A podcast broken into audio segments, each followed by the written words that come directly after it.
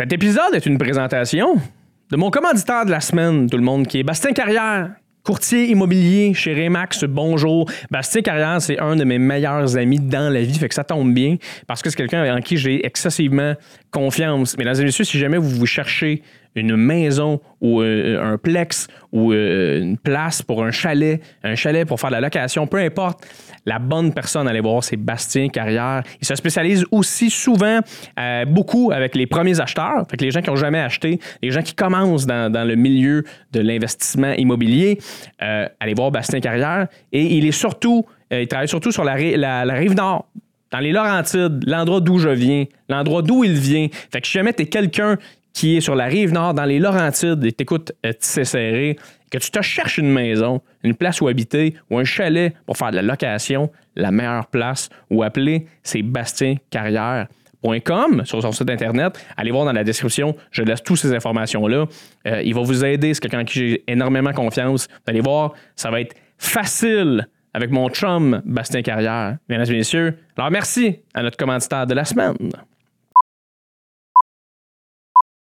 Salut à tous et à toutes, bienvenue sur le podcast Tissé Serré. Merci beaucoup d'être là tout le monde. Si c'est ta première fois, merci beaucoup de découvrir des nouvelles choses dans la vie. Merci de faire partie de la bande de Tissé Serré. Mais bon serré, comme on l'a établi le, plusieurs podcasts. Euh, aujourd'hui, épisode sensationnel avec mon bon ami Rolly Assal. Si tu connais pas Rolly Assal, c'est un humoriste un homme grandiose, un combattant hors pair. Et c'est un de mes très, très, très, très, très bons amis. Je suis content d'avoir euh, fait ce podcast-là avec lui parce que on est deux, deux amis très proches euh, qui se voient, qui se côtoient dans la vie. Fait que ça, c'est une discussion qui fait juste partie de notre vie. On, on jase euh, tout le temps. C'est un humain, honnêtement, incroyable. Puis je suis vraiment content que tu le découvres avec moi aujourd'hui. Avant de commencer l'épisode, tout le monde, je vous demande, s'il vous plaît, si jamais tu aimes le podcast, parle-en, partage. Si t'es sur Spotify, laisse un petit, une petite 5 étoiles. C'est tout le temps le fun parce que ça nous recommande après ça dans les autres, euh, podcasts. Euh, vous aimeriez aussi peut-être. Fait que c'est super le fun. Fais de même si tu es sur euh, Apple Balado. C'est sur YouTube, laisse un commentaire. You know what it is. et puis, mesdames et messieurs, je fais mon spectacle solo le mercredi qui s'en vient, le 21 juin, au Bordel Comedy Club. Il reste une poignée de billets. Il reste quelques billets si jamais tu venir assister à ce podcast, euh, ce show solo-là, c'est mon show solo. Je l'aime tellement, mon show solo. Viens le voir. Je suis au bordel en plus, je suis à la maison, je suis à l'endroit que j'aime le plus être au monde. Fait que viens voir ce spectacle-là si ça tente de le voir. C'est mercredi prochain. Euh, fait que grouille, va sur le site du bordelcomedyclub.ca ou clique dans la description, dans le lien dans la description, va sur mon site Instagram, mon site Instagram, va sur mon compte Instagram. Si jamais tu m'as pas suivi non plus, fais un follow. Mesdames et messieurs, c'est là-dessus. Je veux pas vous faire chier avec mon introduction euh, cette semaine. C'est court, net et précis. Et je vous laisse avec mon invité de la semaine, mon très très bon ami, Rolly Assal.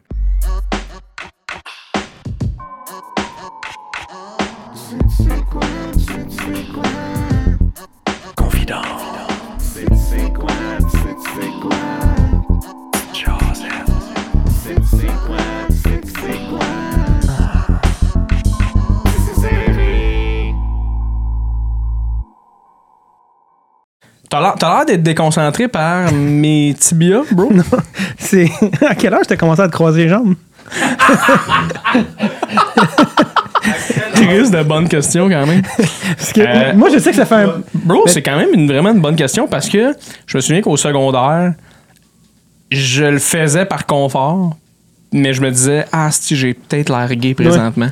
Parce que quand j'étais au secondaire, j'étais comme c'est clairement gay se croiser les, les jambes parce que j'étais comme Ah, tu squeezes, ton, ça veut dire que t'as un petit pénis parce que tu squeezes. Puis un moment donné, je me suis mis à le faire parce que tu fais comme non, non, là, dans la vie, tu peux pas être comme ça non plus. tu sais. Puis il y a quelque chose que j'aime pas d'être vraiment écarté parce que je trouve que ça met un effet de dominant-dominé. Ouais. Tu sais, mettons, mettons, je reçois quelqu'un, surtout quand je reçois, mettons, une, une, une, femme au podcast, si je suis comme ça, surtout en short, là, présentement, j'étais en short pour les gens qui écoutent en audio, euh, mais si je suis comme ça, je trouve que ça envoie un signal un peu de comme j'aime pas ça. Un manque de délicatesse, ça, je trouve. Ouais. Manque de? Un manque de délicatesse. Oui. C'est vrai que c'est pas que délicat. les hommes, on peut souvent avoir euh, par moment. Mais tu sais. Tu sais, dans vingtaine, de même? Dans vingtaine, t'étais comme. De même? croisés, mais pas trop. Mettons 26. Croisés, genre. euh, 26-30, c'est comme. Genou, genou, cheville. Ouais. Genou, cheville. Ouais. Puis là, Puis là, en vieillissant tranquillement, de la trentaine. on resserre? le- Ouais, tu resserres, puis t'es plus, tu sais. Puis là, t'as bientôt 40 ans, fait qu'il va se passer quoi à ce 40. moment-là? Les deux mains sur le genou. J'adore, Resti. J'aime ça. Mais non, mais moi, ça a pris du temps aussi quand même, on dirait. Je sais pas. Mais ça, là. Ça. Ce petit Puis mouvement-là. j'ai- su que ça s'appliquait pas juste à moi quand j'ai vu Adib souvent le faire. Là. Mais alors, Adib, il tout le monde le fait, putain. Adib. Il y a euh, juste mon père qui est comme tout le temps comme. non, c'est pas vrai.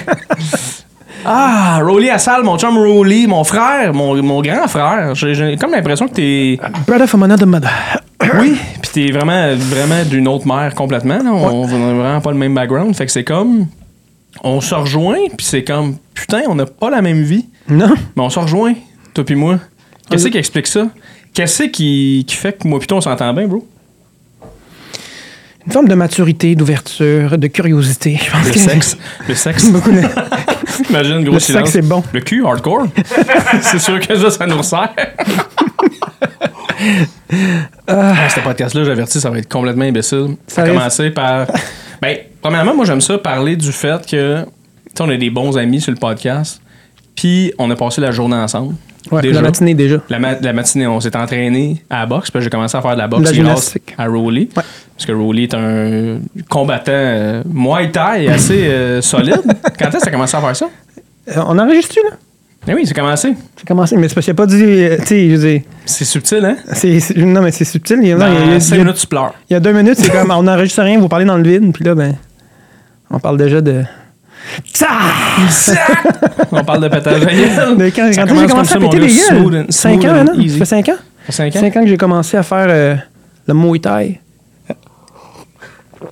Tu connais le Muay Thai quand même? Tu sais un peu. Ben, je te l'ai je- expliqué, moi je te l'ai expliqué un peu, là, mais Ouais. tu comprends-tu un peu la science du. Ben, c'est thaïlandais. Ouais. Je sais que c'est thaïlandais. Euh, je sais que c'est des gens dangereux qui font ça. je sais que si, Ils font ça depuis l'âge de 5 ans. si tu fais chier un Thaïlandais qui fait du Muay Thai, Ça surtout des. Thaïlandais, euh, tu vas peut-être recevoir un coup de pied dans le visage sans le voir arriver. automatiquement, tu deviens un tronc d'arbre et eux brisent le tronc Un d'arbre. bambou. Ou tu deviens un, gros bambou. là, de puis- bambou. Il traverse le bambou. Ouais. Asti que j'aimerais pas ça. Honnêtement, je, je, je sais pas avec qui que je parlais récemment d'un ami qui est allé en Thaïlande. Genre, euh, pack-sac, là, un voyage euh, sac à dos, genre. Puis. Ah oui, c'est ça, c'est mon ami Félix Perron, me semble. Ça- Félix, si jamais t'écoutes, je te salue. Ils sont allés en Thaïlande, me semble, eux autres, une gang d'amis. Puis il y a eu un, un espèce de, de, de pognage un moment donné dans un bar. Whoopalai. Puis là, il s'est comme fait mettre la main sur l'épaule, puis il s'est fait dire hey, you don't, don't, don't do that. Don't non. do that, go home, go Faut pas. home, don't do that. Puis il était pas. comme, ben pourquoi? Tu sais, des, des vieux Québécois, en plus, le en. Saint-Géron. Pourquoi est-ce que tu m'as collé? Non, non, c'est- non, non. M'a tué, toi! Ouais, ouais, non, non. Parce que le, le temps que tu finisses ta phrase, tu Le- un orteil direct dans l'œil. Comme, un ma- comme un matin, je te disais, tu reçois un genou d'en face. Un genou d'en face. Un genou? Comment ça? Il se rend? Ça se rend, ça? Ça se rend, ça. Tu... Le genou se rend solide. là. Mais toi, tu y vas peut-être en Thaïlande, là, en septembre, te battre? Ouais. Ouais, moi je vais. euh, honnêtement, le, le- le combat me, me fait peur un peu. J'ai peur de. Non, non, attends, attends, attends. attends. Je, vais- attends, je, je vais te dire pourquoi le combat me fait peur. il me fait peur pas physiquement me faire mal ou. Il me fait peur plus au niveau des assurances. Je me suis dit, Chris, comment, comment t'expliques ça à Croix-Bleue? que- sont comme, non, mais les assurances sont comme, oui, tu sais, pour eux autres, c'est un voyage normal, mais je peux pas leur dire que je m'en vais là, comme faire un camp d'entraînement de trois semaines, puis faire un combat contre un Thaïlandais qui a déjà t- 25 combats, puis moi, j'en ai zéro. Ah, c'est que c'est drôle, ça? Comme- Je m'en vais en voyage. Voulez-vous des vaccins? Ben. hmm.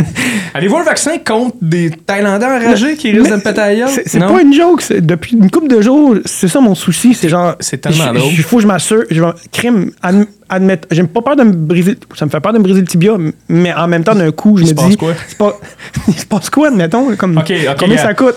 Mettons, je me bats. Je me brise le tibia. Ah, shit, c'est le plate, j'ai perdu le combat. Là, il se passe quoi, là? Mais là, je pense quoi, là? Comme j'ai pas d'assurance, Je j'ai rien. C'est comme. je m'en vais où? Puis, tu sais. Non, il me faut la le croix dire, tu sais, à la compagnie d'assurance? de, T'es-tu malade? Tu peux pas dire ça. Mais non, ils m'en vont faire un combat. Ils sont comme. Hein? Quoi? De un, se battre, non. De deux, en Thaïlande, contre un Thaïlandais, t'es-tu fou? T'es qui, toi, Chris? Qu'est-ce que tu fais dans la vie? Je suis humoriste? Quoi? Je comprends rien de, de ton métier. J'ai- des doutes, mais tu sais, euh, bon, c'est un projet que je veux quand même me rendre jusqu'au Faut que tu le bout. fasses, je que tu le veux, fasses. du moins, c'est sûr, le camp d'entraînement, c'est sûr, je le fais dans un bon gym en Thaïlande. Je veux revenir ressourcé. Ouais, Je vais améliorer ma technique. Je sais pas, là. Ressourcer.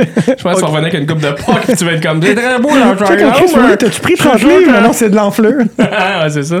Mais honnêtement, moi, je, moi je- ne serait-ce que pour l'anecdote, je le dis, puis je le dis tout de suite maintenant. Rolly, tu t'en vas en septembre, tu vas faire ton combat, c'est plate à dire, mais tu vas le faire, je suis désolé. Et tu vas revenir faire une série, hashtag 2, épisode 2. Épisode 2.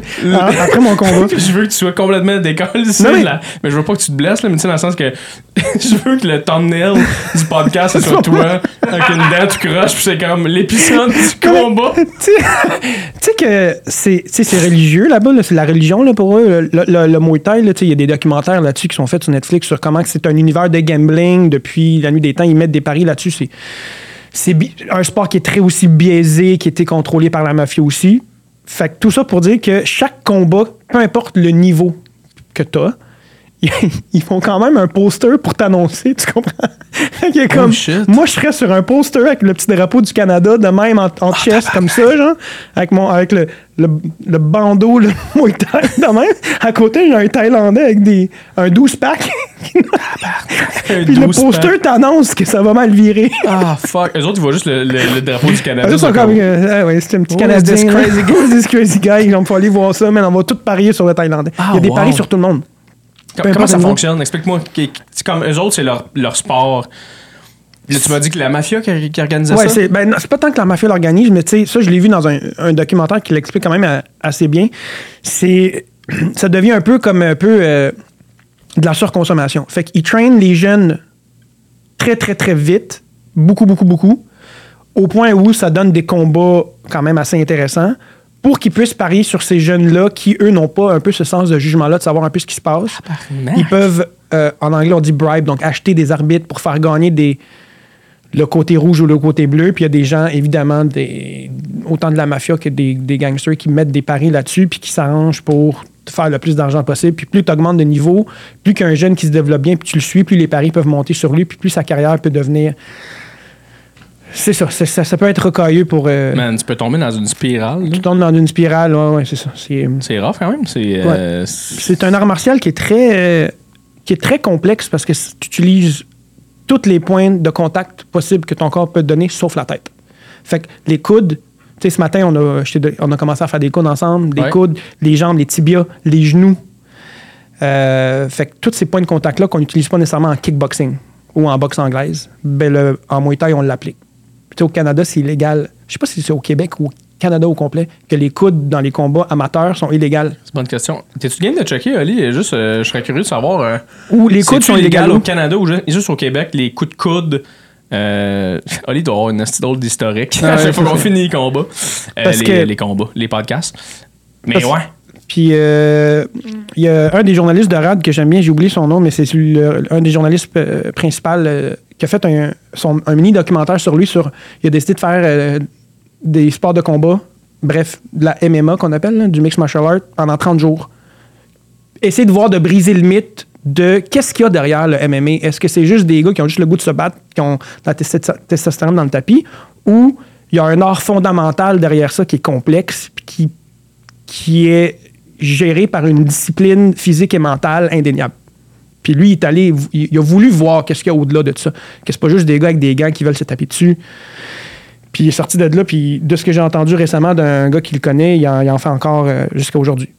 Il en fait encore, c'est rendu sa discipline. euh, il- je sais pas si- s'il fait du Muay Thai ou qu'est-ce qu'il fait exactement dans, dans ou s'il fait du MMA, donc du Jiu-Jitsu. euh, est- continué à faire ça. Ben, il- c'est quoi il la réponse, encore. Ali? Euh, les coups de coude, ça a l'air chill. C'est juste les coups de tête puis les coups d'épaule qui sont interdits. What the fuck, les coups d'épaule? Ouais, les coups d'épaule, tu que tu peux pas. un coup d'épaule? Je sais pas. C'est le pas coup pourquoi. le moins. C'est le coup, on dirait que tu peux le moins craquer, genre. Je, je- je suis convaincu au Québec parce que là, en ce moment, il y a, des, il y a beaucoup de gyms puis il y a beaucoup de, de personnalités euh, connues dans, dans l'art de se battre au Québec, dans l'amateur, qui sont en train de essayer de mettre de la pression sur François Legault pour non seulement rendre ça un peu plus. C'est, c'est con, là. François Legault, il reçoit des emails de des genre, on peut-tu donner des coudes, lui? Comme, il, il comprend rien là-dedans. Il est comme Est-ce que coudes. c'est nécessaire? Est-ce que c'est nécessaire de donner des coudes? Parce que Euh, si tu mets pas cette règle-là, on t'en calisse une, François, c'est clair. Fait que, euh, ouais, c'est ça. euh, Mais pour revenir avec ce que tu disais du gars de rad, tu sais, je sais que tu sais, Michael B. Jordan, là, le, le- le gars Oui. qui a joué, Creed. Creed. Je sais que lui, dans le fond, quand il a eu le rôle, il a commencé à faire de la boxe. Pour Chris, tu joues un boxeur, t'as pas le choix. Là. Ouais. Tous les, les- les acteurs qui jouent des boxeurs ou qui font des, des, des sports en t'as pas le choix de faire ce sport-là. là. Même John Wick, le gars Kenny Reeves, il a fallu Chris qui s'entraîne à Ouais. tirer du gun. Tu sais, un moment donné, tu peux pas faire assembler que tu sais tout. Et lui-même disait, après le premier film, il était comme c'est impossible que j'arrête de faire ce sport-là. Je te Il, dis, ça- il a continué à faire de la boxe, Il y a une piqûre qui se crée. Ton, tu commences à, mettre, à challenger un peu ton corps, à savoir à quel point tu peux le pousser. Tu te blesses, tu guéris plus vite maintenant. tu sais, Comme c'est, c'est vraiment un processus euh, euh, assez fascinant de comment que tu peux entraîner ton corps à y faire faire des trucs. euh, Ouais. Sans, Ben, sans dire qu'ils font mal, c'est vraiment une discipline qui rend, qui rend en forme, mais c'est aussi.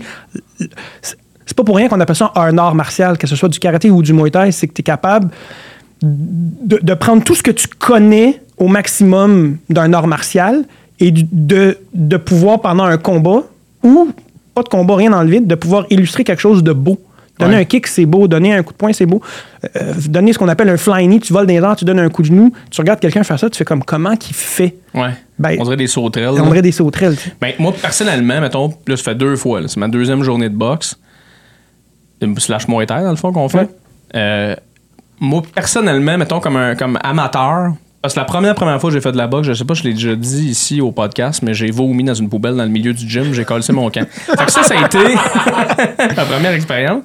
Mais, euh, je trouve personnellement ce que j'aime beaucoup de ça, puis moi, je sais qu'il y a beaucoup de gens qui aiment s'entraîner au gym parce qu'ils aiment lever des poids et être dans leur bulle. Moi, j'aime pas ça, ça. Moi, ça me prend une affaire de plus. Pas capable, moi. J'ai fait du sport d'équipe, tout ça. Puis je trouve que la boxe, l'affaire qui est le fun, c'est que je trouve que c'est le mariage entre le sport individuel et le sport d'équipe. Parce que quand tu rentres dans cette. Premièrement, c'est fucking beau, là. Un gym, c'est Long, beau. où est-ce qu'on est, là, Jean Talon. Fucking beau, là. C'est, c'est, c'est fenestré, bord en bord. C'est grand. Puis le monde sont polis, le monde sont super sympathiques. Une affaire que je ne pensais pas. Moi, je pensais que tu rentrais, puis c'était justement testostérone, hein, moi je frappe dans des sacs, toi t'as l'air de quoi le loser? Fuck all. Tout le monde est fucking respectueux, tout le monde comprend que c'est un art, tout le monde comprend Ouais. qu'il commence. à- Tu sais, qu'il y en a qui sont bons, qu'il y en a qui sont moins bons. Puis ce que j'aime aussi à date, c'est qu'entre la première journée et la deuxième, j'ai déjà vu des améliorations de ma part de Oh Chris, quand j'ai fait ce combo-là, je l'ai vraiment mieux eu. J'étais content. Fait que j'aime ça plus que Oh! Quand j'ai levé mes dumbbells, je les ai élevés, le- ils ont plus lourd. Ouais, ou juste, je lève 5 livres de plus pour 8 répétitions. Je c'est ça. respecte ça. mais moi, je suis pas capable de faire Ouais. ça. Qu'est-ce qui a fait que toi, t'as commencé à faire du Muay Thai il y a 5 ans? Moi, c'était. Ben, j'ai- moi, j'ai toujours été un fan d'art martial. Tu sais, comme tout jeune, mais j'écoutais des Bruce Lee, j'écoutais tous les films de. Il y a un film qui a, qui a changé ma façon de voir les Thaïlandais, là, ça s'appelle Hong Bak. C'est, je sais pas si ça Ah, dit quelque film, chose. tu m'en as parlé, mais je Ça, l'ai pas ça, écouté c'est, un film qui était sorti dans les années 2000, genre 2007. Hong Bak. Hong Bak. O-N-G, Terre d'Union B-A-K. Ils en Ok. ont fait deux. Le premier, c'est justement c'est ce qui a fait découvrir un peu c'est quoi le Muay Thai dans le cinéma à la Hollywood un peu. là. C'est un gars qui justement il utilise ses coudes, ses, c'est un maître Muay Thai, ses kicks, là, ses genoux, puis il détruit genre la, les- la mafia partout dans la ville.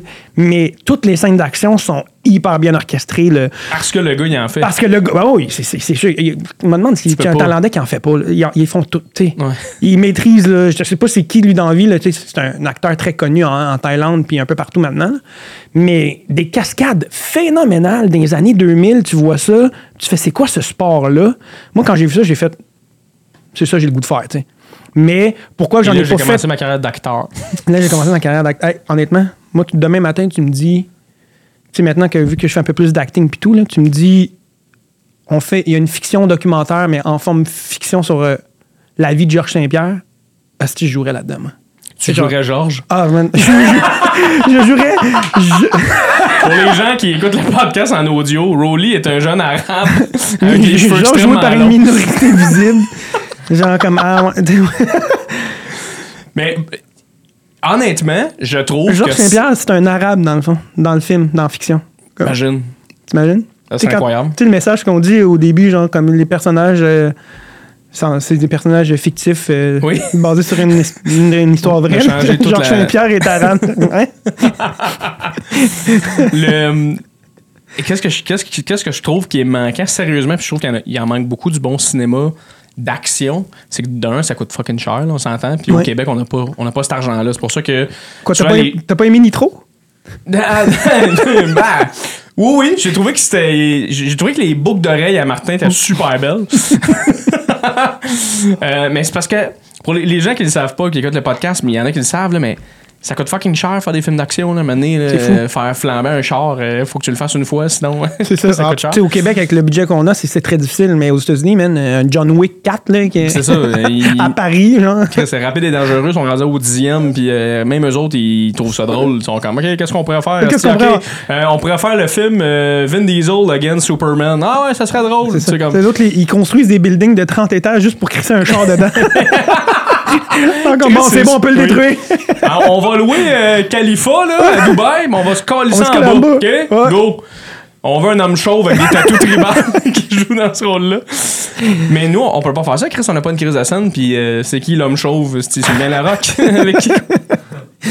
Ouais, J'ai euh, rien contre Sylvain Larocque, mais calé, ça, ah, ça serait dangereux. drôle. Ça serait drôle, en esti. Honnêtement, en ce moment, si le Bye Bye nous écoute puis décide de faire un rapide et dangereux 10 puis qu'ils veulent prendre Vin Diesel, Ah, prenez Sylvain Larocque. Prenez Sylvain. Larocque. Faites-y un- Faites-y faire un, tatou. jump de char de débile. Ah ouais. là. Mettez euh, Pierre-Luc Gosselin qui va faire des effets là-dedans. là. Faites Ah, ça serait incroyable. Ah, Mais un vrai de vrai film d'action, mais comme de combat, ça serait le fun.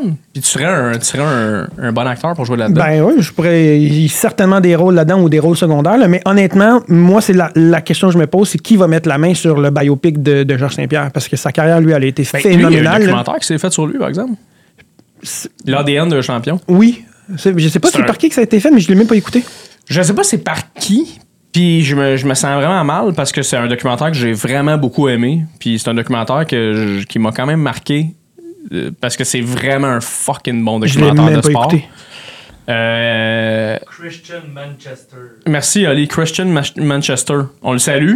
Il est je sais pas c'est qui, mais merci.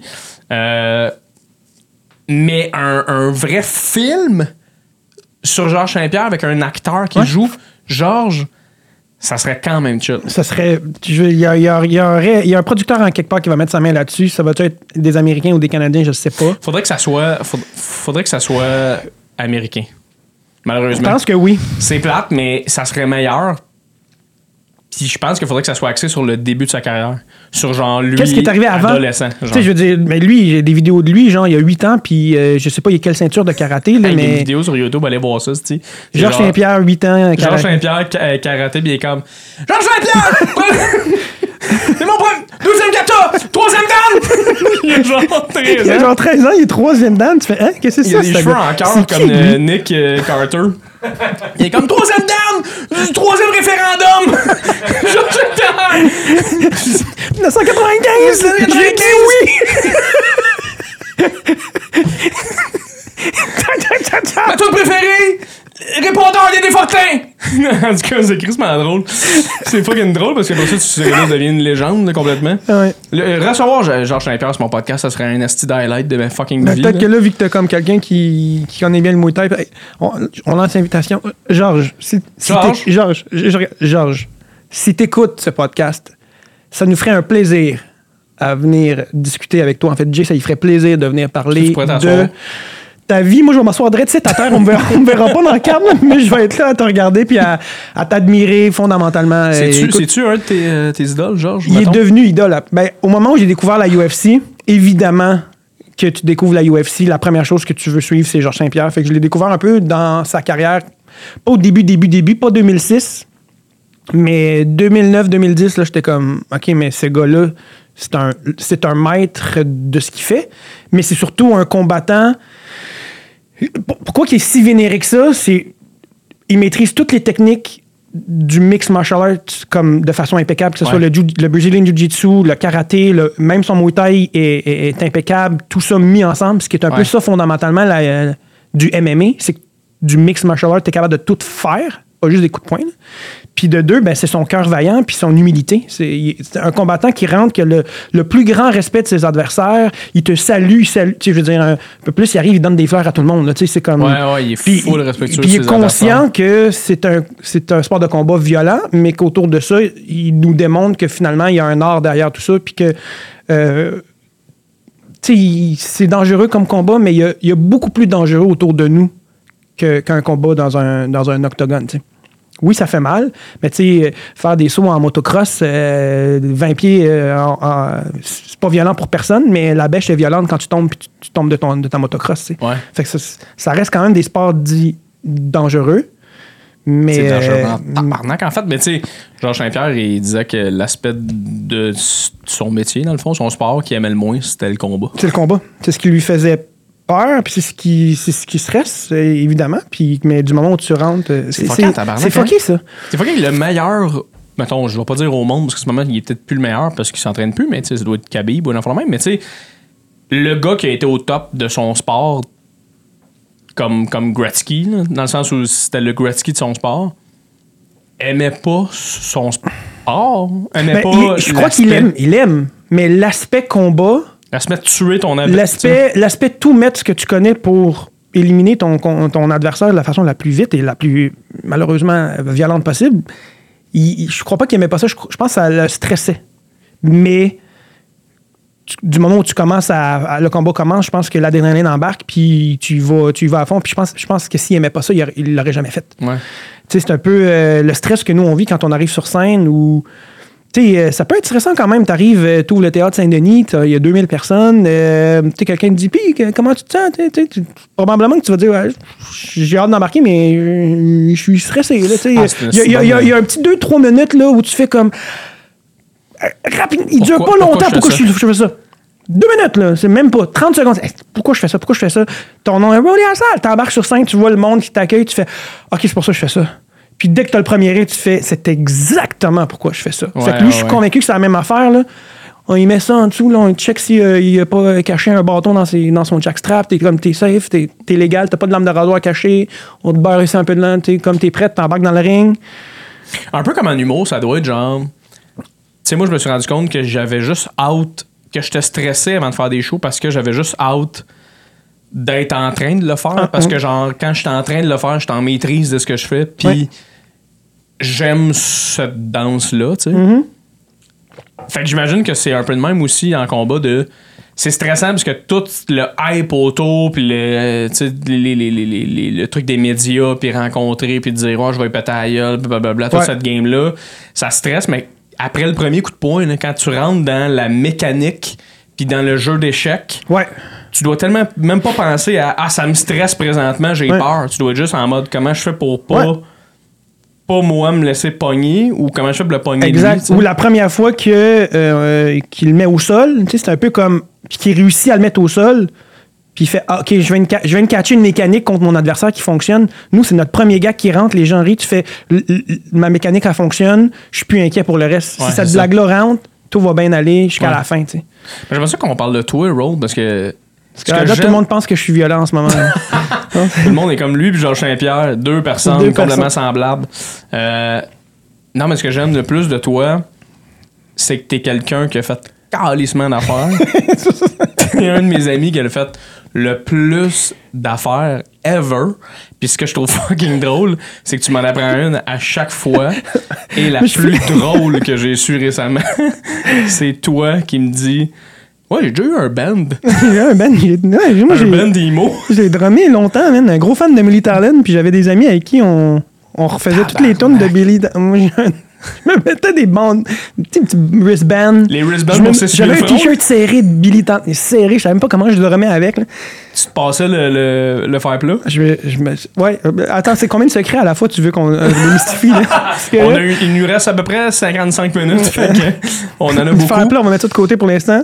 Tu t'étais qui, toi, au secondaire? T'étais qui à 17-18 ans? Rowley à salle, c'était qui ce gars-là? Qu'est-ce qu'il voulait faire dans la vie? Ouais, Rolly, Rolly, à- Rolly de 15 à 20, c'était quelqu'un de complexe. Ouais? Ouais, moi, 15 j'ai- à 20? Ouais. C'est comme si j'avais des choses que j'avais envie de faire, mais que j'étais pas game de faire. Est comme? J'étais dans une période où je où c'était difficile de, de, de m'aimer comme j'étais. J'étais en- vraiment littéralement en train de me découvrir. Mais c'est comme si le modèle de base de, de quoi je venais, je n'aimais pas grand-chose. J'avais de la misère à. J'avais Chris, si on dirait qu'on était au podcast tout le long de Sailly, c'est ça? Non, C'est pas ça du pas tout. pas ça, pas T'es vraiment pas à ce place-là, en fait. T'es vraiment Euh, pas non, tout le monde moi, sait, c'est euh, calissement plus à- Ici. à 15 C'est pas ans, j'étais pas le. J'étais le. J'étais le petit quiet of the group, là. Tu sais, j'étais pas. euh, Je suis hyper extraverti en groupe, mais quand même assez introverti. Je me rends compte que je suis, intro- je suis quelqu'un plus d'introverti que d'extraverti. Mais j'ai vraiment une aisance à parler avec du monde, là, tu sais. Mais euh, plus jeune, euh, j'étais introverti, j'avais le goût passion phénoménale pour le cinéma. Moi, j'avais le goût d'être un, un acteur. Puis je, je- vraiment, je travaillais là-dessus. Mais là, vu que euh, je viens d'une culture euh, assez euh, rigide, mes parents voulaient pas que je sois acteur parce qu'ils trouvaient que c'était un job de merde. Ils ont raison. Ils ont raison. c'est comme c'est pas payé. Ils ont raison. Encore aujourd'hui, pourquoi tu continues à essayer là-dedans? Chris Ouais, de job de cul. c'est pas vrai. Attends, ça c'est intéressant par exemple. Parents, ton père est égyptien? Père syrien, mère égyptienne, les autres Oui. sont arrivés euh, avec une- leur culture quand même assez C'est rigide. pas ton père, ça, que tu me disais qu'il était venu Chris en canot, genre? Mon père il est venu après la guerre. Mon père a fait la guerre des six jours. qui est Oh, fuck. la guerre des six jours, là, la guerre euh, qui a confronté l'Israël contre euh, la Syrie puis l'Égypte se sont mis ensemble. Puis là, il y avait comme un mélange de guerre de territoire puis de possession de je sais pas quoi exactement que l'Israël euh, euh, a gagné de, mé- de mémoire. Elle a duré six jours, vraiment. Là, puis elle était quand même assez sanglante. Là. Quand tu regardes les stats des 10 000, euh, 10 000 soldats blessés, des affaires de même, mon père, lui, l'a fait. Puis il est sorti Il a de été là. à la guerre, ton Oui, père? il a fait. Mon père a fait, la, guerre- ça- il a fait cette guerre-là. Ton père a tiré des gens, Il genre? a tiré- mon, mon père a un passé quand même assez obscur que j'ai jamais eu la chance, malheureusement, de- d'aller creuser dedans. Puis qu'on qu'on dirait que même si je voulais creuser dedans, c'est comme si ce passé-là était son dû.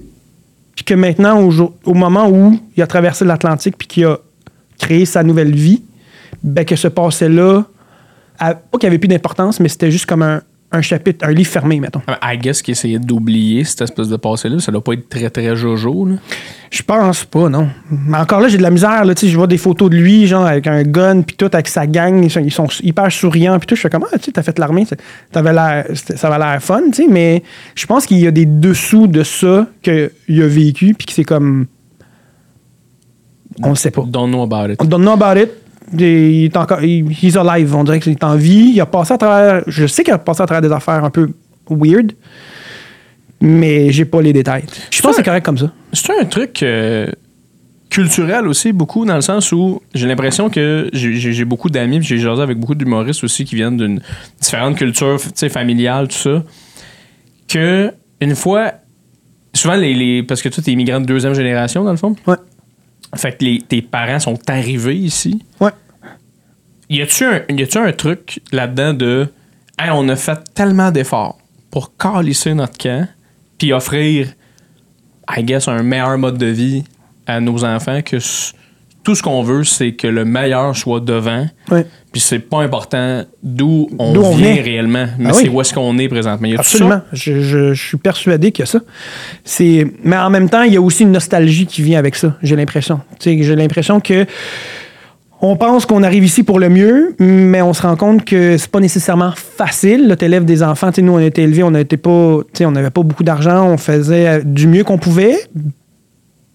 Puis je pense que ce qui nous a bien sauvés, c'est la, façon que, que mon père, surtout, a voulu qu'on s'intègre phénoménalement bien au, Québec en général, au système scolaire, à nos amis, à quoi que tu sais, il il nous a jamais limité. Fait qu'il nous a, que ce soit de nous inscrire dans des cours de sport, de faire de la natation, de, il, a- mon père m'a tout donné les outils nécessaires pour que je puisse me sentir inclus, du moins dans, dans, cette- dans, la société québécoise. Puis en échange, ben, ça a marché parce que on m'a donné cet accueil-là de, de ma maternelle jusqu'à aujourd'hui. Fait que puis euh, mon frère, ma soeur, même affaire. C'était plus dur du côté de ma mère parce qu'elle, elle arrivait avec un peu sa philosophie puis sa, ses valeurs à elle que genre ah non mais tu sais même si on est au Canada, les choses devraient pas être comme ça. Fait qu'il y Oh, avait ok. un clash de culture où genre tu quittes pas chez tes parents avant de te marier, fait que tu restes longtemps, euh, euh, t'as pas de blonde, t'as pas. Tu sais, t'arrives vraiment avec un livre avec des valeurs euh, culturelles et religieuses qui viennent, moi, contrer les valeurs québécoises que mon père, lui, en même temps, essayait de me donner, tu sais. En même temps. Fait que là, ça clashait. Fait que là, j'étais comme dans deux mondes. J'étais comme, qu'est-ce que je choisis, qu'est-ce que je fais, à qui je parle? Puis là-dedans, tu devais avoir des amis québécois de souche. Ben, j'avais les deux, mais. comme. Exact. Qui c'était zéro la même c'est pour ça que ça revient à la question que tu m'as posée. Tu étais comment il y a 15 ans? Mais moi, depuis que j'ai commencé l'école, cinq- cinquième année, euh, euh, maternelle, 5 ans, j'arrive là, je fais OK, c'est parce que moi, ça fait 5 ans que je suis dans ma maison puis qu'on je perçois quelque chose complètement différent. La bouffe est différente, la langue est différente, les- la façon que ma mère me dit de me comporter euh, est différente. J'arrive là, je suis comme qu'est-ce qui se passe? Comme qu'est-ce que j'ai le droit de faire? Qu'est-ce que j'ai pas le droit de faire? Qu'est-ce que si je qu'est-ce que je peux faire mais que mais que ma mère me dirait que c'est pas bon. Tu sais là là là l'univers dans ma tête s'est divisé en deux. Oh, Cinq ans. Puis là je commençais à apprendre le français parce que le français je le connaissais pas. Je l'ai Tu appris connaissais à pas l'école le français à 15 ans? à 5 ans. À, à 5 À cinq ans. Non. Tu J'ai parlais appris l'arabe, l'anglais. arabe, anglais. Ouais. Puis le français c'est mon père qui dit le c'est pas m- je vais t'aider. C'est pas moi le meilleur pour te l'apprendre.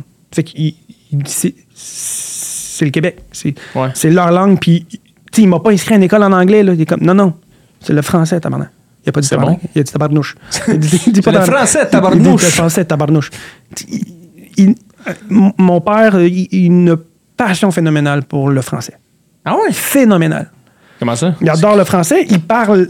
Il, il a, il a parlé mieux français que, que l'anglais. Je sais pas, encore une fois, de son passé mystérieux, où il l'a appris. Tu sais, c'est pas une langue. Je suis pas sûr que c'est la deuxième langue officielle en Égypte. Je pense que ça reste quand même l'anglais. Mais je sais qu'ils peuvent, par choix, apprendre le français. Mais où il l'a appris, il le maîtrise super bien. Même s'il y, a- s'il y a un accent, son français est impeccable. Mon père, c'est un dictionnaire euh, ambulant. là. Ah ouais, qu'il hein? était tellement passionné du français, mais pour lui, c'était l'école va te l'apprendre. Bon, c'est pour ça que je parlais pas beaucoup en français, ni moi, mon frère, ma soeur, on commence l'école. tout le monde pense qu'on est timide. Non, c'est parce qu'on parle pas, on est, en train d'apprendre la langue. Ouais. Mais notre cerveau parle déjà deux langues, l'arabe et l'anglais. Fait que nous, apprendre le français, on l'a appris à une vitesse phénoménale. Tabarnak. Mais l'école, eux, étaient pas certains. Parce que eux même si moi, je- mon, mon français devenait bon en première année, là, ben, les profs sont comme, ouais, mais il parle pas. Il est silencieux. Il est pas bon, lui, en français. On va t'a- on va t'amener en classe d'accueil. On m'a amené en classe d'accueil. J'arrive en classe d'accueil, aucune faute d'orthographe. Je torchais tout. Puis la prof est comme, qu'est-ce que tu fais ici? C'est comme, ben non, mais on t'amène en classe d'accueil. Hey, Mais ça- pourquoi? On t'amène en classe d'accueil. Parce que j'étais introverti, mais je fais pas de faute d'orthographe dans mes affaires. On me dit de lire un passage d'un livre. Je lis le passage d'un livre. T'as la prof qui me regarde dans même qui fait Mais tu lis comme. co- Elle dit Continue. Continue de lire l'histoire du livre. Moi, je lis devant la classe, devant tout le monde. Je ferme le livre, je m'en vais me rasseoir, main tranquille. Puis comme. Mais de où ça vient? Dude. Capacité d'apprendre une langue hyper rapidement. Mais ça, ça m'a aidé à m'intégrer quand même. C'est clair, bro. Ça, Mais ça m'a aidé. je, je fais un- je fais une parenthèse à, à ton affaire, juste continue, tu continues là-dessus. Là. Moi, moi j'ai fait. J'ai pas fait une classe d'accueil, j'ai fait une classe de rattrapage orthopédagogique, ça s'appelle. Parce que moi, je suis juste dumb. Tu comprends? J'étais juste pas bon à l'école. Puis, c'est aussi que j'avais un gros, gros TDA non euh, Hmm. diagnostiqué. Fait que moi, je tombais dans l'une, mon gars, calissement facilement. Puis, tu sais, j'ai. Ben, tu vois, moi, c'est de l'orthopédagogie. T'as dit le mot. Je le cherchais. Oui, mais c'est ça. Mais moi, je me souviens très bien, dans ma classe d'orthopédagogie, avoir un jeune Cambodgien, j'en parle dans mon spectacle présentement. Je brûle ça. Je, que j'avais un jeune Cambodgien, euh, Cambodgien qui s'appelait Lucas Chomkai. Je le salue d'ailleurs. Que Chris, il était meilleur que moi. Lucas, gars-là, pas son vrai nom, ça? Hein? Lucas, c'est pas son vrai nom, ça? Mais non, il devait s'appeler. euh, je sais c'est quoi des noms cambodgiens. Hung back, là, comme le film de tantôt. back, Chomkai. Euh, Puis, man, il était meilleur que moi. Je- à ce moment-là, même quand j'étais jeune, j'étais comme. Ben, tu sais, moi, en fait, je le voyais pas, la différence. là, Hmm. de, moi, moi, pour moi, c'était mon ami Luca. Moi, je voyais même pas à l'extérieur de ça. Mais aujourd'hui, quand je repense à ça, je fais Chris, c'est donc, mais fucking intéressant qu'un jeune Cambodgien arrive ici, il est dans une classe d'orthopédagogie et il torche un jeune Québécois de je- souche Je le dis tout de suite. de Blainville. c'est c'est qu'il y a un clash, clairement. C'est- Je l'ai dit tout de suite, c'est pas parce qu'on sait pas parler le français, ou c'est parce que on arrive dans un nouveau monde où la culture est pas la même. Fait qu'on est constamment en train de faire de se dire qu'est-ce à qui je parle, comment je parle. Fait que, tu sais- tu sais, les profs peuvent faire comme Ah, mais c'est parce qu'ils s'incluent pas. Non, non, c'est parce qu'en ce moment, je suis en train de tout vous analyser. Je suis en train d'essayer de comprendre cet univers-là. Je suis en train de comprendre ce que ce style-là mange. Comment ça que ces croquettes sont en forme de dinosaure? Moi, j'ai une, une sandwich en fromage. Je, je- je veux. Qu'est-ce que c'est ça, moi? J'ai jamais vu ça rentrer chez nous. C'est quoi cette affaire-là? C'est quoi cette style d'affaire-là? Hey, mais West, je veux que dans ma gueule, je veux ça. Non, mais tu comprends-tu? Tout ce qui est autour de moi, je ne le connais pas. Et moi, non seulement je le connais pas, je connais d'autres affaires. J'ouvre mon ragoût, moi, puis les, gens, sont, ils me connaissent pas, ils sont comme, c'est quoi ça? Moi, j'explique c'est quoi avec mon très bon français que je commence à parler. Ils sont comme, ça a pas l'air bon. Fait que là, évidemment que ça... hmm, ça me donne pas envie d'avoir une jasette sur comme ben oui c'est bon good tu sais mais mais c'est ça je, je suis confronté- j'ai été confronté à observer tellement d'affaires dans mon primaire et là, j'ai commencé à me sentir à l'aise. Troisième année, là, j'ai commencé, mon sens de l'humour a commencé à sortir. Mon français. Oh, je le- shit. le- le- la bonne maîtrise de mon français est sortie de façon extravertie. Et là, là, les gens commencent à venir me parler. Le petit comique, le petit drôle. Commence à faire du sport. Hey, c'est fou, ça, man. Le gars qui parlait pas français, il a deux ans. Maternelle, là, il première année, deuxième année, là, ces trois premières années-là, là, j'ai pas parlé. Là. Je faisais juste observer. Je me suis fait un peu intimider par certaines personnes parce que tu avais les, les plus loud de la classe, tu sais, ceux qui se mettent leur Audi à l'envers puis qui pensent que c'est des. Moi, ben, moi, j'en venais- alors, ah, tu parles en avant de la face, Ah ouais, ouais, moi j'en avais un, il se mettait son chandail à l'envers, puis il se mettait ça, puis il se cachait sa tête. Fait que moi, je devais revenir puis expliquer ça à ma mère. Je lui disais, ben, dans ma classe, il y a un gars qui fait ça, puis elle a fait, hein? Encore là, il y a un clash, là. Je suis comme, je- comment ça que lui, il fait ça? Qu'est-ce qui se passe? Super fin, gentil, gentil bonhomme, mais tu sais, lui, il fait plein de fautes. là. C'est rare, ça Pourquoi devient lui, va pas en ortho? par Pourquoi lui, il va pas en orthopédagogie? Ouais, il, ouais, il aurait dû en tabarnak aller en mais je pense qu'il a été, je pense que je l'ai vu une couple de fois, mais. Non, non, Mais, tu on- vois, c'est ça. C'est que parle à. Je veux pas parler pour tout le monde, mais parle à n'importe qui qui vit ce clash culturel-là de, de, de bas âge. Ben, cette phase-là d'intégration, il y a beaucoup d'observations, puis il y a beaucoup de prises de décision qu'on prend sur à qui on parle, comment, c'est quoi ça. Ben, c'est aussi, mets-toi mets à l'inverse, dans le sens.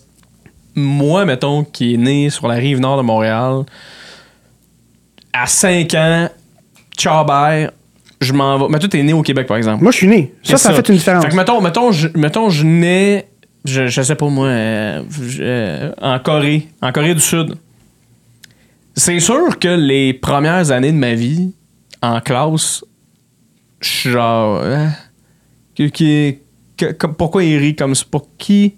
Pourquoi? Qu'est-ce qui fait que ça, c'est cool? Que- c'est sûr là, qu'il y a une période d'adaptation où tu fais.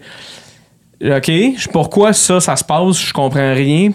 Moi, j'ai un spag dans un thermos, puis eux autres, ils, ils mangent d'autres choses. D'autres choses. Je comprends pas. Là, ils me regardent. Pourquoi tu manges ça? Ça a l'air dégueu. Ah, ben non, pourtant, Guillou. Ouais.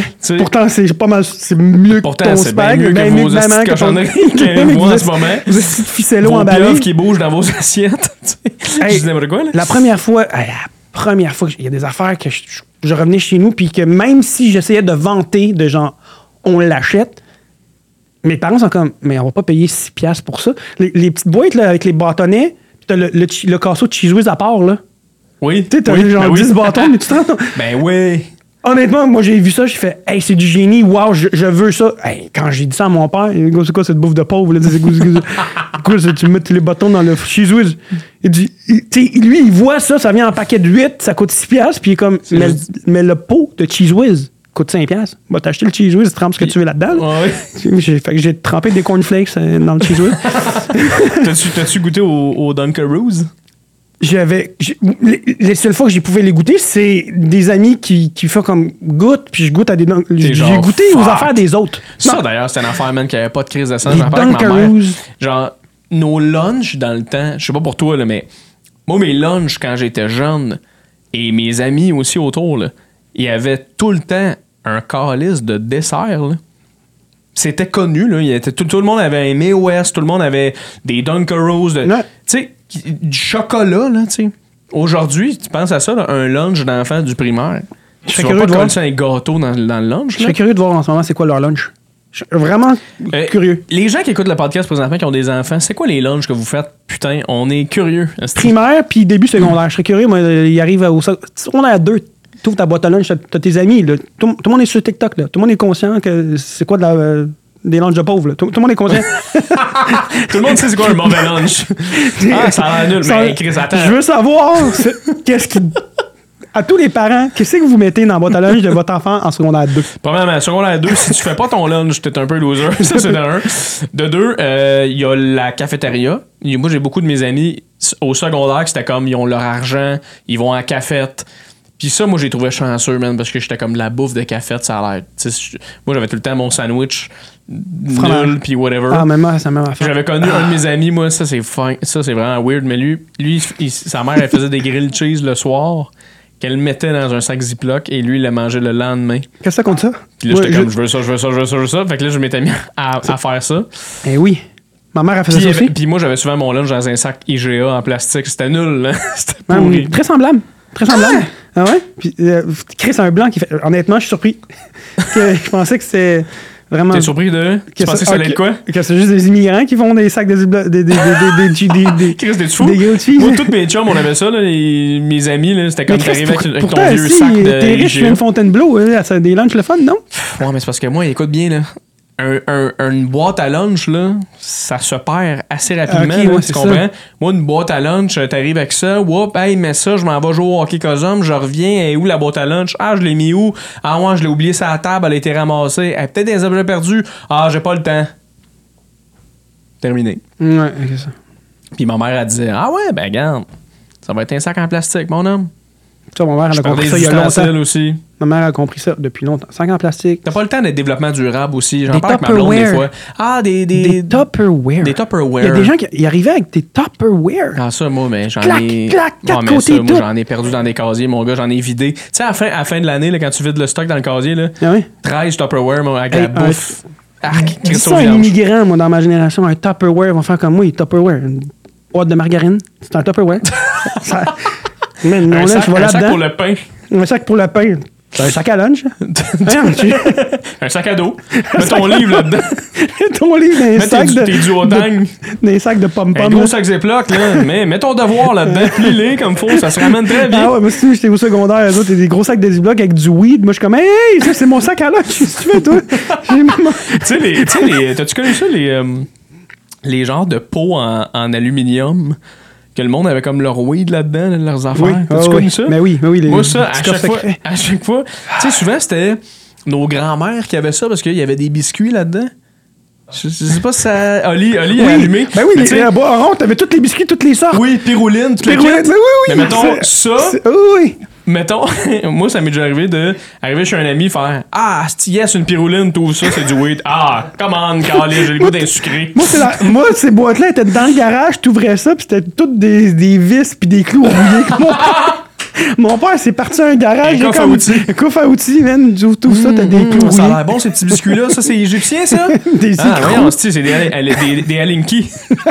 Tout qu'il y a des Alinki dans. dans la boîte à biscuits. Ça me tentait de manger de la bouffe d'ailleurs. Pourquoi, pourquoi je vois des bottes en ce moment? Pourquoi je vois des vis? Ah, c'est drôle. Ah, c'est drôle, ça. Parenthèse fermée. Fait que oui, quand j'étais quoi il y a 15-17 ans, ben j'étais encore dans des clashs culturels Ben, encore en fait, de- tout ce qui est intéressant, qui maturent avec le temps. Toi, ce qui est intéressant, c'est ton problème. Pas ton problème, mais ton, le, le- le- truc de la double culture. Ça, je sais, que- je, sais que- que t'en jases dans ton show. Mais ça, j'en ai parlé beaucoup avec une amie aussi humoriste qui s'appelle Doua Cachache, que j'aime beaucoup d'ailleurs. Euh, mais l'espèce de. OK, t'arrives d'ailleurs, t'as une famille de l'extérieur, que, que d'autres, tu sais, une autre religion, d'autres façons de faire, d'autres. Tu sais, la bouffe, pas pareil, tout. T'arrives au Québec, ton but, c'est de t'intégrer au Québec le plus possible. Ouais. Comme tu dis, apprendre le français, euh, goûter à des, à des fucking trucs au, au cheese whiz, peu importe. Tu découvres des trucs. Mais là, tu vieillis, puis c'est. Là, je suis qui, là? Parce que là, il y a une partie de moi qui est Roland Assal, qui est le Québécois, mais il y a une partie de moi qui est, je veux dire, qui est Assal, qui est le fils à mon père et ma mère, qui est totalement autre chose. Fait que Mm. T'es entre deux trucs, tu sais, ça devait être difficile quand même aussi de, de naviguer là-dedans. C'est hyper difficile. Ça, ça a changé les décisions que j'ai prises. Évidemment que je vais essayer de sortir la phrase euh, Je n'ai vis pas de regrets. Je n'ai pas de regrets. No regrets. No regrets. J'en ai plein. Le premier, c'est Le- d'avoir aplati les cheveux De- pour être dans ton band emo. Ouais, ça, ça, on, on en reparlait. on en a parlé dans pas long. De, non, c'est euh, justement de, de- de vouloir, d'avoir pris des décisions pour plaire à mes parents, mais pas nécessairement dans la direction que moi je voulais aller ou que moi je pensais que c'était la bonne d'aller. Intéressant. Puis, tu sais, la première de base, à- à- avec n'im- n'importe quel immigrant avec qui tu vas parler, ça vient tout le temps de genre, qu'est-ce que tu fais dans la vie? Euh, la, la job. Tu sais, comme, ah, ben, tu sais, euh, nos parents veulent avoir une bonne job, médecin, architecte, tu sais, des grosses affaires, puis que tout autre genre de job, genre, t'essaierais d'expliquer à mon père, genre, oh, moi, je suis- je travaille à. Je suis directeur artistique en marketing. Mon père, comme, hein? Je comprends pas? Ça construit pas. Qu'est-ce que tu construis? Que- tu guéris qui? Sais, Ça, ça marche pas. Il y a pas. Tu guéris qui? Non, mais tu sais, comme, elle, elle fait quoi concrète, concrètement? Pour eux, pour eux, un travail, un job, c'est trop flou. C'est comme. Sais, mon père, mon père, il était pas, j'exagère un peu, mon, mon père était pas comme ça, comprendre. Ma mère, c'est. Elle arrivait avec ses connaissances, puis évidemment que tu arrives ici, il y a plein d'affaires que tu sais pas. là. Évidemment, un directeur artistique, elle sait pas c'est quoi. Une, Ouais. une agence marketing en général, elle n'a pas creusé là-dedans. là. C'est pas ça qu'on y apprend dans son pays, puis c'est, c'est bien normal. Fait que moi, comme je t'ai dit, m- mon- le monde s'ouvre à moi sur mille et une options, mais en réalité, je suis restreint aux options que, qui plairaient à mes parents. Fait que le secondaire, c'est. Moi, c'est. Je veux être comédien, je veux être acteur. Comment, com- comment que je fais cette proposition-là à ma mère? Pour qu'elle me regarde et fait comme. Ben non, tu vas pas être ça. Fait que. Tu sais, un peu briser un peu mes, mes petits rêves que je me bâtissais. Ouais, puis là, tu peux pas dire non, non, non, hey, moi, je fais ce que je veux parce que là, tu fais attends, là. euh, Non, non, tu fais, mon père, tu fais ce que tu veux. Ouais, c'est ce que fais tu veux. Fais ce que, tu, tu vois, ça, ça, c'est ce que je veux. Non, tu sais, c'est comme. Non, non. Il n'y a rien à faire. Il n'y a rien à faire. Ah, man. Fait que. Mais ça a permis d'être qui je suis aujourd'hui. Fait que j'ai pas. J'ai fait des décisions pour d'autres que, que je voulais faire anyway. Fait que, tu sais, quand je, je suis allé à l'université, j'ai fait. Ma mère avait des études, j'ai fait un bac. Mais j'ai j'ai fait un bac en administration. Mais T'as fait un bac en admin? non, non, j'ai fait un bac en com. Mais elle, a- tu sais, je dire, Oh. j'ai essayé de pimper un peu l'affaire. En- tu comprends? Regarde, Attends, tu veux dire, quand tu veux dire pimper, tu veux dire. mon gars, le, le- meilleur coup ever que j'ai fait, c'est quand je suis arrivé au cégep. J'ai dit, j'ai dit à ma mère, je, je rentre en administration. Ah, c'est quoi? Des maths. J'ai des cours de maths. Je fais des maths. Je peux devenir médecin avec ça. Elle fait, tu peux-tu devenir médecin? Je fais, oui, je peux devenir médecin. C'est pas une joke ce que je te dis là. mes parents, non, non, je peux devenir, devenir médecin, ingénieur, tout ça. En réalité, c'est que je suis rentré en sciences humaines administration. Ça veut dire que tu fais des maths pendant deux sessions, puis le reste, tu choisis fait que c'est une façon de. Tu sais, euh, tu avais sciences pures. Je, je savais pertinemment que j'allais pas faire sciences pures, j'allais pas devenir médecin, rien de ça. Fait que j'essaie de trouver une façon de rentrer dans les choix que je vais vouloir faire dans le futur, mais un peu faire à croire à mes parents aussi que ça peut s'en aller dans leur direction à eux aussi. Fait que j'ai fait sciences humaines, administration. Ça m'a permis de faire mon bac en com après. Puis là, ben, après ça, ben, dans ma vingtaine, j'ai eu mes jobs que je voulais. Puis arrivé à 30 ans, j'ai fait, euh, peut-être dû pour faire le rêve que je voulais faire quand j'avais 12 ans. là. Oh, je voulais que- fuck, man. J'ai pas, pas spawn de 20 ans. C'est intéressant qu'on arrive à ça parce que je veux qu'on en parle, mais juste avant, l'affaire que je trouve qui est positive là-dedans, c'est que ce que je trouve le fun de ça, c'est que t'as beaucoup de cordes à ton arc maintenant. C'est ça. C'est que ça fait que, oui, puis man, tu m'aurais dit ça quand moi j'avais 17-18 ans, puis que je voulais clairement que faire de l'humour et rien d'autre. Parce que je coulais toutes mes cours au cégep, puis si j'étais pas prêt à l'école de l'humour, je prenais une sabbatique. là. Moi, c'était, je me préparais à avouer ça à mon père. là. Ouais. Fait qu'aujourd'hui, je te dis, je me dirais ça à 17 ans, je ferais non, non, fuck you, ta gueule, je fais ça, je fais ça.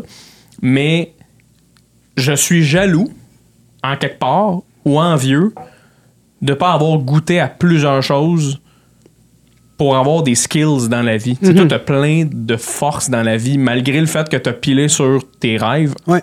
pendant 10 ans, Ouais. t'as développé des forces qui te servent aujourd'hui. Ouais. j'ai comme 20. 20 ans, 20 ans, excuse-moi. 20, 20 à piler. Ouais, là, ça commence à être triste. Mais quand. c'est pas vrai. 20 ans de. Fucking. Fait, fait, fait que t'as fait quoi? T'es rentré, en- t'es rentré en admin. Là, t'as dit, OK, je fais des maths, blablabla, mais toi, tu voulais être acteur, tout. Ouais. Moi, je, je, voulais être dans l'entertainment, puis c'est hyper contradictoire parce que jeune, j'étais un peu le.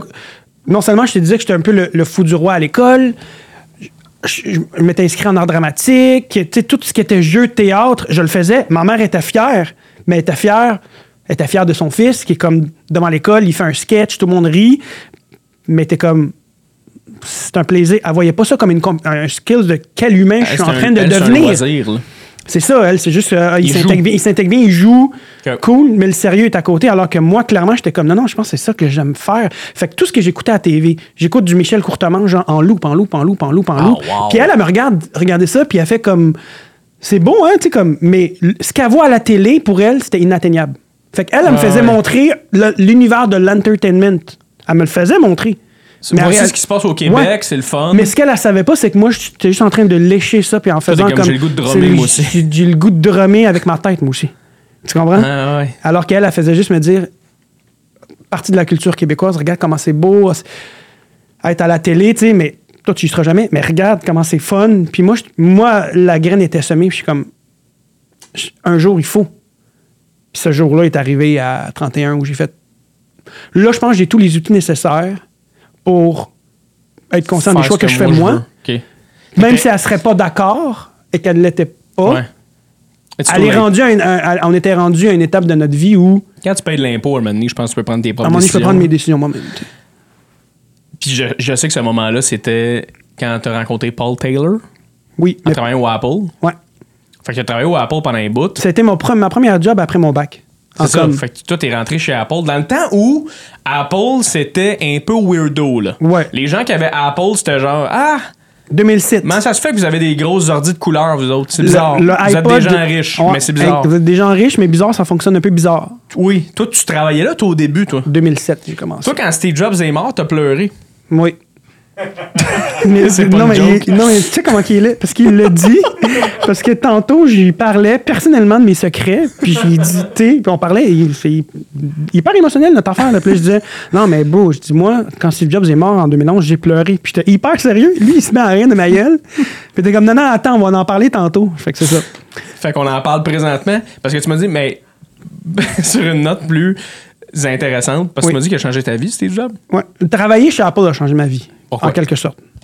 Tu vois, ça, ça fait partie de mes non-regrets, en fait. En fait, j'ai pas de regrets parce que si j'avais pas travaillé chez Apple, j'aurais peut-être pas développé les, les compétences technologiques, puis le côté geek que j'ai en moi serait pas ressorti dans mon humour aujourd'hui non plus, tu sais. Fait que ça a changé ma vie pour plein de raisons. T'arrives là, là, 2007, Apple, déjà, c'est- il y a quelque chose d'unique, il y a quelque chose que les gens voient encore là c'est quoi ça? C'est c'est quelque chose de spécial? Le monde avait de la misère à dire que c'était de la merde parce que leur boutique était phénoménalement belle, leurs produits étaient fucking beaux, fait que tout le monde était curieux. Fait que j'avais l'impression de faire partie d'une forme de rareté curieuse où les gens, s'ils n'avaient pas l'argent, ils ne l'avaient pas, ce désir-là de technologie hyper avancée, Ouais. hyper conviviale. Puis que moi, j'étais comme, Chris, j'en fais partie, de un. Fait que de faire partie d'une culture technologique hyper riche en 2007. De deux, travailler dans le meilleur service à clientèle sur la planète.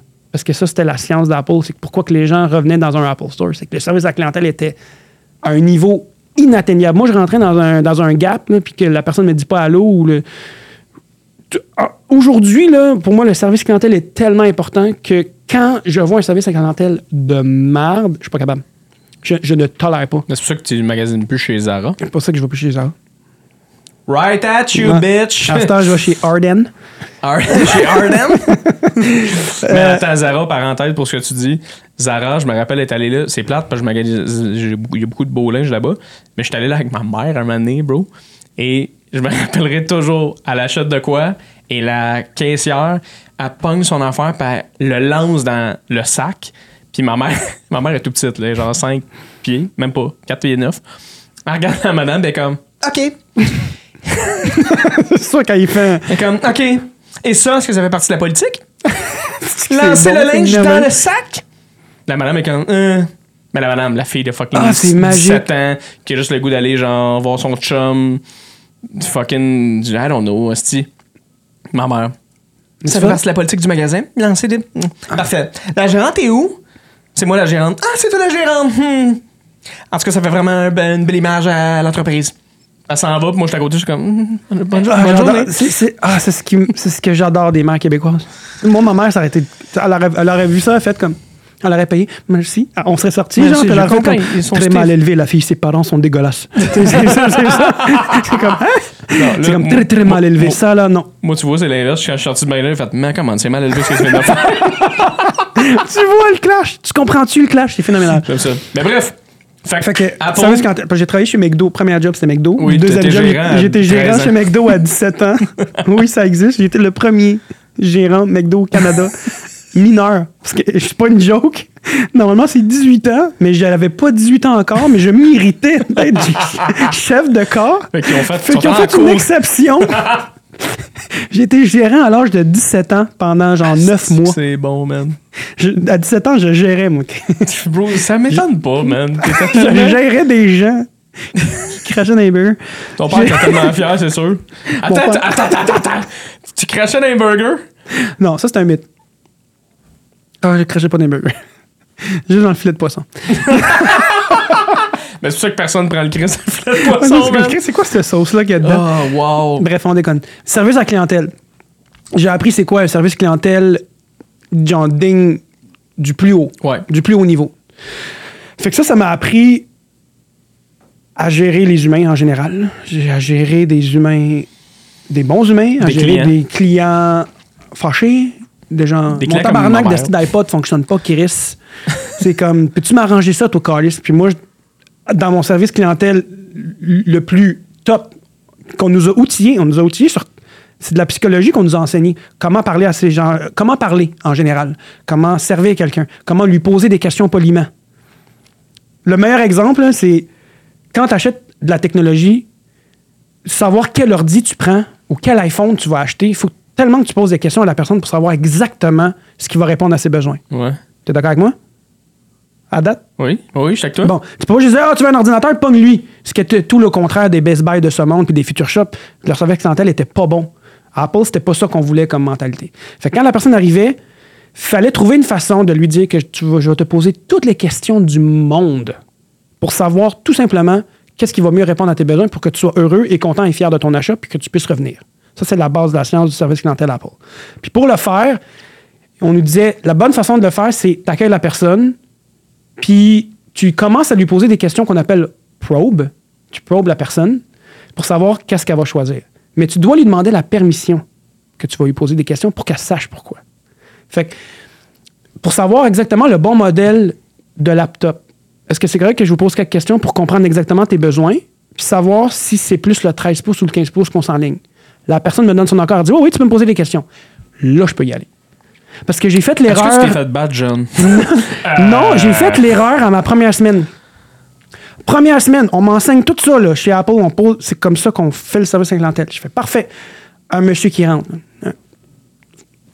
Je travaille au Carrefour Laval. Monsieur là, italien, là, tu sais, je fais lécher par un monsieur, là, genre. Tu caches, là, tu sais. Intimidant, là, comme en anglais, comme Hi, yeah, I'm, I'm looking, I'm looking, Looking I'm for a looking for a fucking computer. laptop, je suis comme, oh, you're looking for a computer. Yeah, yeah, I'm looking for a laptop for my daughter. Moi, la, je ne demande pas la permission. là. J'ai dit, oh cool, how, how old is your daughter? Il m'a regardé, il fait, Why why, the why- why hell know you that? wanna know that? What's your problem? Je suis comme, ah non, non, comme, are you, are you the, are you the one flirting on the floor? Comme, c'est-tu toi qui flirtes sur le plancher?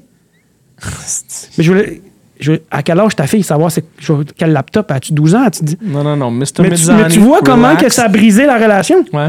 Lui, il a, il a vu ça Au comme lieu de genre, dire, I'm gonna ask you some questions. Little euh, questions to know exactly what you, you know? You know? You know? Mon you know. Tu sais? You know? You- you- you know. Non, j'ai juste dit à quel âge ta fille? C'est vrai que c'est bizarre comme question quand elle serait hors contexte. Uh, your daughter, is she single? Je suis single, tu sais? Fait que. C'est ça. bro, ok. Mais je sais que là, le podcast tire à sa fin. Mon chum. Tu veux savoir pourquoi je me défrise les cheveux?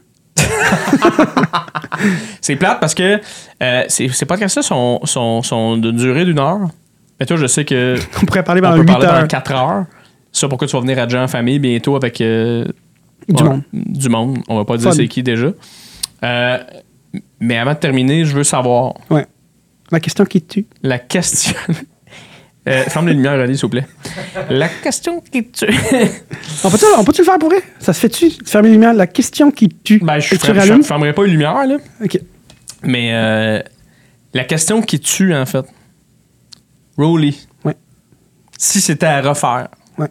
Et que tu avais le choix là, de, de repartir à zéro, là, de repartir à 17-18 ans, tu referais-tu exactement le même chemin que tu as fait là pour te rendre où est-ce que tu es présentement?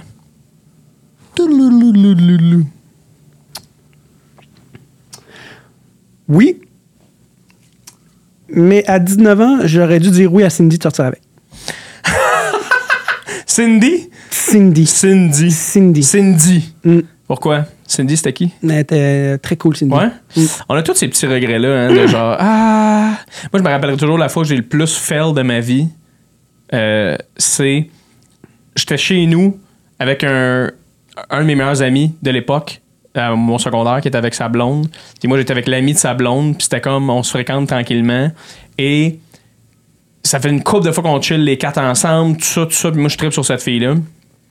Que, tu sais, comme je tripais raide dessus, là. Et là, un matin, un soir, c'est Hey, on s'en va chez nous et c'est on fait un sleepover. On dort tout là. tu sais. Parfait. Vous aviez le droit de faire ça, des sleepovers?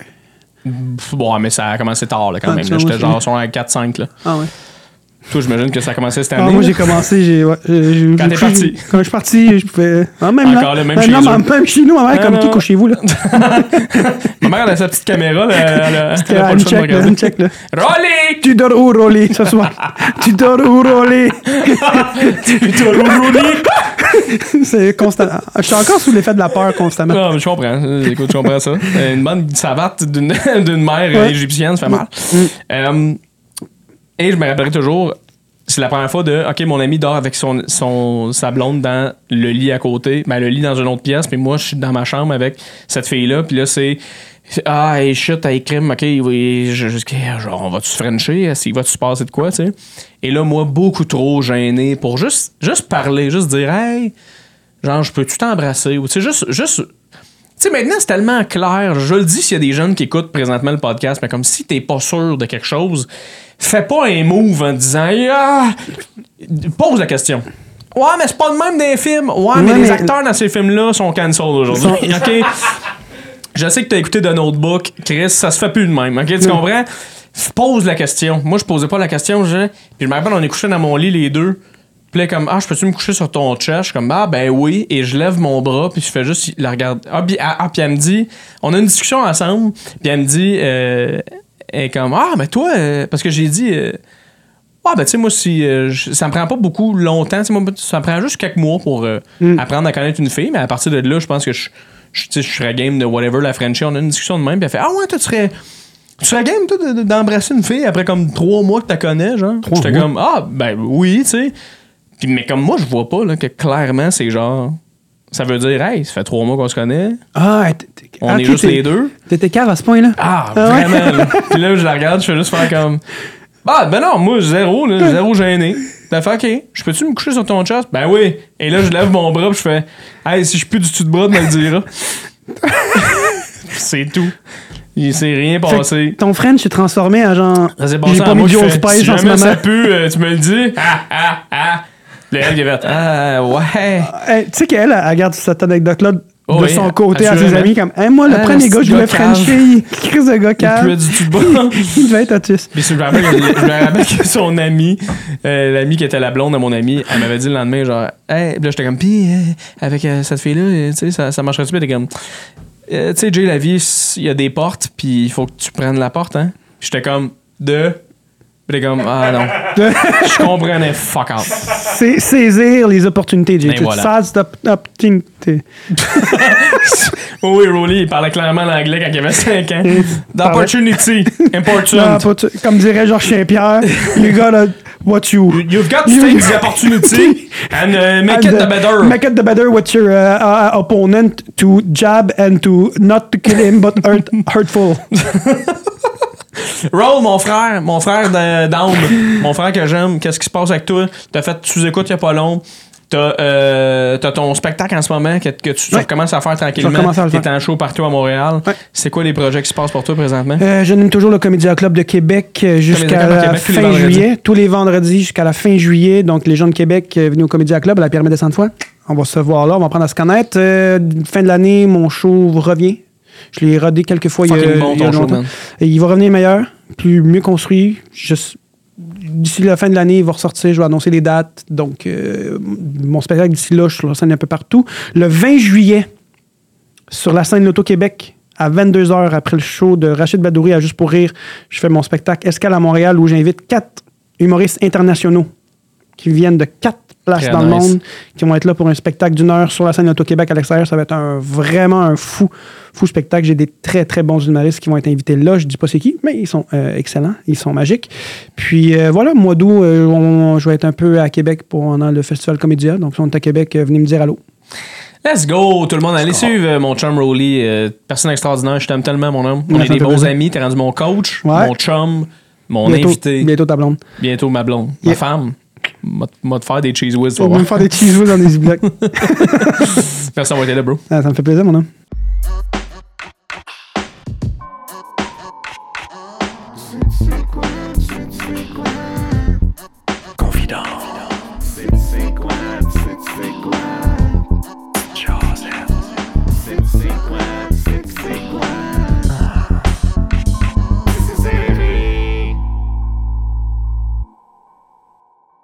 Merci d'avoir écouté l'épisode, tout le monde. Je vous le dis et je vous le redis. Pour moi, c'est un, une victoire que vous preniez au moins une heure et quelques de votre temps, que ce soit 10, 15, 20, 30 minutes. Merci d'avoir écouté le podcast. Merci aux gens qui écoutent, l'outro aussi. Je te souhaite euh, une excellente semaine. J'espère que tu as appris des trucs parce que mon chum Rolly m'apprend des trucs, Chris, à tous les jours. Et ce podcast-là, j'ai appris beaucoup avec lui. C'est le fun, c'est intéressant de parler avec quelqu'un qui a un background totalement différent, qui vient d'une famille qui ont un- une culture différente, puis qui a vécu ici au Québec. puis Il y a eu un clash réellement euh, avec les jeunes Québécois de souche euh, qui sont nés ici, qui ont une famille du Québec. Euh, fait que c'est fucking intéressant, ça fait du bien, c'est rafraîchissant. Je l'aime, mon chum Roulé. Allez le voir en spectacle. Allez voir ce qu'il fait, allez le suivre aussi, c'est très important. Je sais que je vous le demande, je vous le dis, et que pour vous, c'est une phrase qui vous passe probablement par-dessus la tête, mais je vous le dis puis je vous le redis. Si, tu, si tu veux pas partager, si tu, euh, euh, tu, veux juste écouter le podcast puis that's that's c'est parfait. Moi, ça me rend très heureux. Mais si tu veux faire un petit truc de plus qui nous aide, c'est d'aller nous suivre sur les réseaux sociaux, mainly sur Instagram. C'est souvent la place euh, qu'on est le plus. Fait qu'allez suivre mon chum Rolly sur Instagram, allez voir ses projets, allez le voir en spectacle. C'est un homme extraordinaire. Allez me suivre moi aussi. Et merci de vous abonner à mon Patreon. Mon, pa- mon Patreon, vous le savez, il y a euh, tous les épisodes à l'avance quand je suis capable. Parce que des fois, je me prends un peu en retard. Je suis pas super tête là-dessus, je m'excuse, mais on fait de notre possible. J'essaie d'avoir des invités assez le fun pour les prochaines semaines. Vous allez voir. Restez à l'affût. Mais sinon aussi, sur mon Patreon, ce qui est plaisant, c'est que je mets euh, des épisodes qui s'appellent J en famille, qui est des épisodes avec des amis. On jase pendant quasiment trois heures. On pose des questions assez croustillantes. On parle de tout et de rien. On rit en tabarnak. Rolly va venir aussi avec euh, d'autres humoristes que euh, reste, reste à décider encore, mais on a quelques idées en tête, des humoristes que vous connaissez et que vous aimez. Fait que merci beaucoup d'avoir été là encore une fois cette semaine et je vous redis et je vous redemande si jamais ça te tente de venir me voir en show, c'est le 21 juin que ça se passe au Bordel Comedy Club et c'est probablement un des derniers shows solo que je fais avant ma captation que je vais faire probablement en octobre prochain. On est présentement en juin, mi-juin euh, en ce moment. Fait que euh, ça va peut-être prendre un petit bout avant que je, re- je remonte avec mon show solo euh, sur les planches. Je veux le travailler aussi, je veux l'améliorer, je veux me questionner. Et je veux le capter, puis je veux le calisser sur les réseaux sociaux pour que les gens le regardent gratuit, le regardent gratuit. Fait que merci beaucoup d'avoir été là tout le monde. Encore une fois, je vous souhaite une excellente semaine et on se revoit dans un autre épisode de C'est serré tout le monde. Euh, ciao!